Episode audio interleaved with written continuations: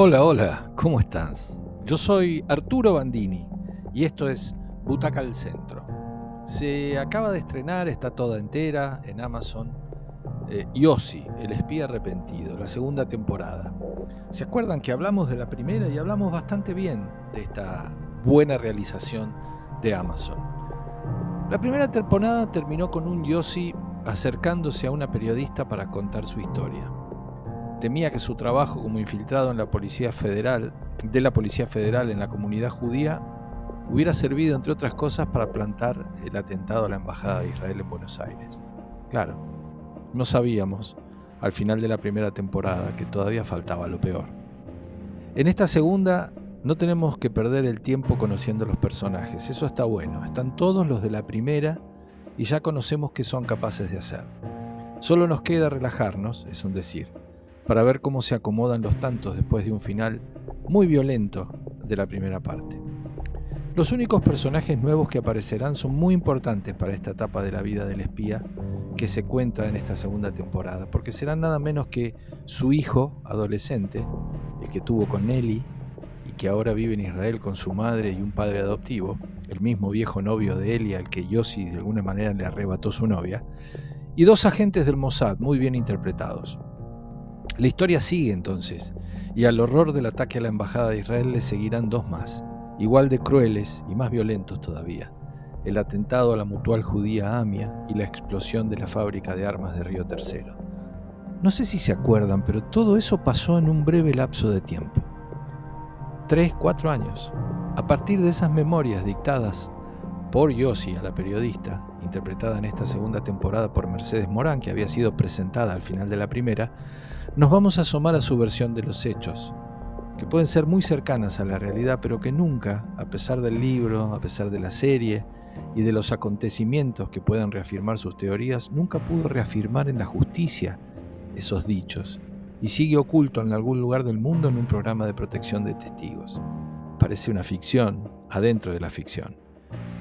En esta segunda temporada entonces veremos aspectos cruciales de su vida.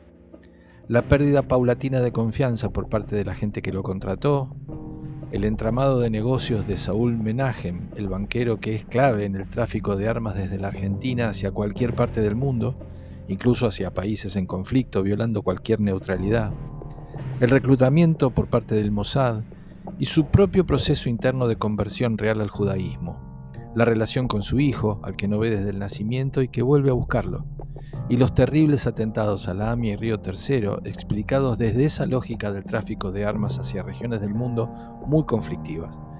También aparece el misil Cóndor, ¿se acuerdan? Es otro de los ejes de esta segunda temporada, ese famoso desarrollo argentino que sabemos fue cancelado por pedido de los Estados Unidos, pero que seguía activo en algún lugar perdido del país. La historia está muy bien narrada, son hechos que se hacen entendibles con poca explicación, aún para los que no lo vivieron. En mi caso recuerdo los titulares de los diarios, las conversaciones de esos años en pleno menemismo.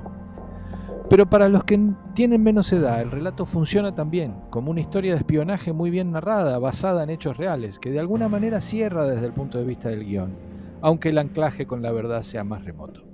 Está muy bien esta segunda temporada, dos personajes, el de Garrido, interpretado por Marco Caponi, un excelente trabajo dándole vida a ese policía marginal que a las órdenes de los servicios de inteligencia es capaz de cualquier cosa, que es desterrado y vuelto a ascender hasta convertirse en un todopoderoso despiadado, con una historia común con Yossi, salieron juntos de cadetes de la Policía Federal, muy importante para el desarrollo de la trama porque hay algo personal entre ellos.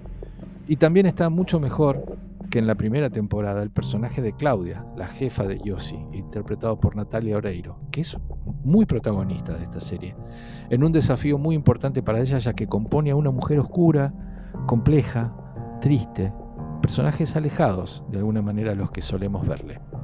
El crecimiento de ambos personajes en la trama y en las interpretaciones son realmente asombrosos. Caponi es un despiadado creíble, asusta, y Oreiro deja de lado el exceso de su Claudia de la primera parte, demasiado canchera, quizá exacerbada, por tratarse de un rol muy poco frecuente para la actriz, para pasar a esta Claudia mucho más humana, mucho más sensible, mucho más madura y profundamente triste y frágil. Repite bien Alejandro Aguada, al banquero, esta temporada aún más cerca y a la vez más alejado del protagonista y al resto de los secundarios. La serie tiene dos grandes virtudes. Lo técnico es muy bueno, el tratamiento del color de la imagen, las puestas alternativas de las escenas difíciles, como el momento de la explosión en la AMIA que se cuenta desde el interior de una mercería. Increíble. Y desde ese interior viendo por las ventanas de la vidriera el desfile de los heridos, los gritos y el polvo. Y el correctísimo tratamiento y ambientación de época. Las cosas se sugieren. No hace falta ser explícitos y está muy bien. Los tonos, las escenas de violencia, nunca hay necesidad de mostrar. La decisión de sugerir es muy acertada. Después está el rigor histórico, juegan los recuerdos individuales y no hay que perder de vista que ese guion está basado en un relato verdadero, que se incluye dentro de la trama, en el que el propio protagonista, Yossi Pérez, cuenta su historia a una periodista para que se transforme en libro. El libro como un elemento eterno, según dice ella, porque lo periodístico pasa, pero el libro queda, y ahora habría que agregarle y la serie mucho más. Recomiendo llegar y dejar la parte final, de los, o sea, llegar a la parte final y verla, la de los títulos, porque se encuentran y muestran datos reales que dan mucho sentido a todo el relato. Y Ozzy, entonces, en esta segunda temporada final, eh, es una serie de ocho butacas. Que la disfruten y disculpen por lo largo del comentario hoy.